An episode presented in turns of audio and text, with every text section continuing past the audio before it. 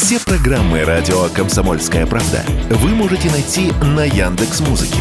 Ищите раздел вашей любимой передачи и подписывайтесь, чтобы не пропустить новый выпуск. Радио КП на Яндекс Музыке. Это удобно, просто и всегда интересно.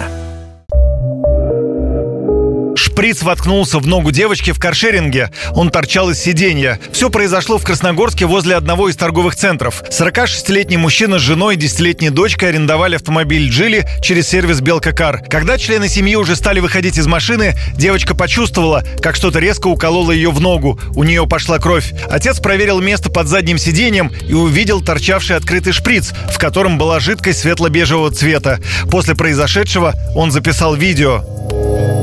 Я, осматривая машину, не смог заметить в промежутке вот здесь, вот здесь вот торчал шприц. Вот, С вот иголкой? здесь. С иголкой.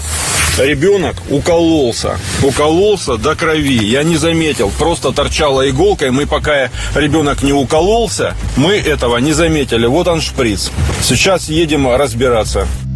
Родители экстренно отвезли дочь в больницу, где девочка сдала анализы и сообщили обо всем в полицию. Шприц с веществом изъяли и отправили на экспертизу. Исследование показало, что в нем был мефедрон. Вероятно, наркотик в салоне оставил один из предыдущих пассажиров, однако найти его пока не удалось. А на самом шприце каких-либо отпечатков не осталось. Но если следователи действительно захотят найти виновника, все шансы на это есть, считает автоэксперт Антон Шапарин.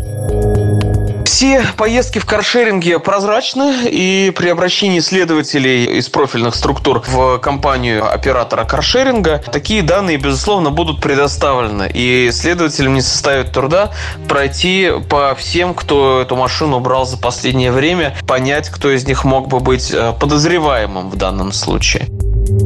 В каршеринговой компании заявили, что экстренно вводят новую систему выявления нарушителей после инцидента со шприцем и разрабатывает алгоритмы дополнительной проверки авто. Как именно все это будет работать, пока неизвестно, но систему обещают запустить до конца августа. Она будет влиять на рейтинг водителя. Защититься от подобных ситуаций, к сожалению, практически невозможно, отмечает Антон Шапарин.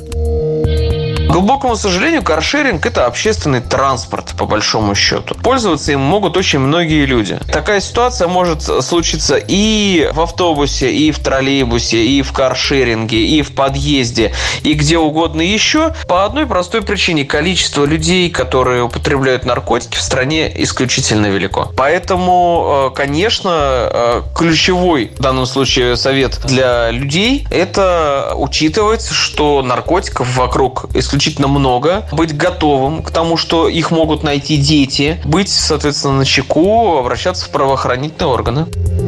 В каршеринговой компании заявили, что готовы оказать помощь и поддержку пострадавшей девочке и находятся в контакте с ее семьей.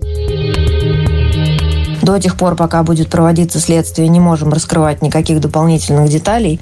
По результатам внутренней проверки примем меры относительно пользователя, который нарушил правила сервиса. Мы находимся на связи с пользователем, готовы оказать необходимую помощь и поддержку.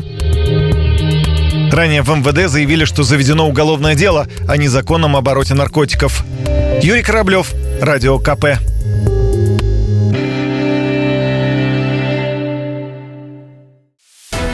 Радио «Комсомольская правда». Только проверенная информация.